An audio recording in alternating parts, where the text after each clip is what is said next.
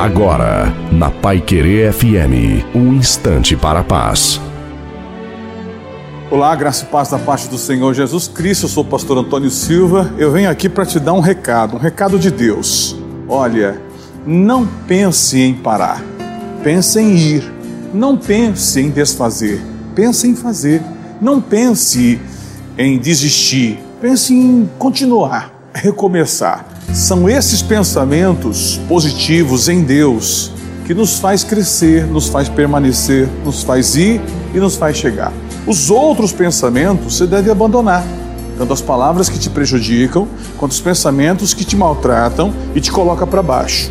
Pense em Deus, pense que vai dar certo, pense em ir, pense em chegar, pense em continuar.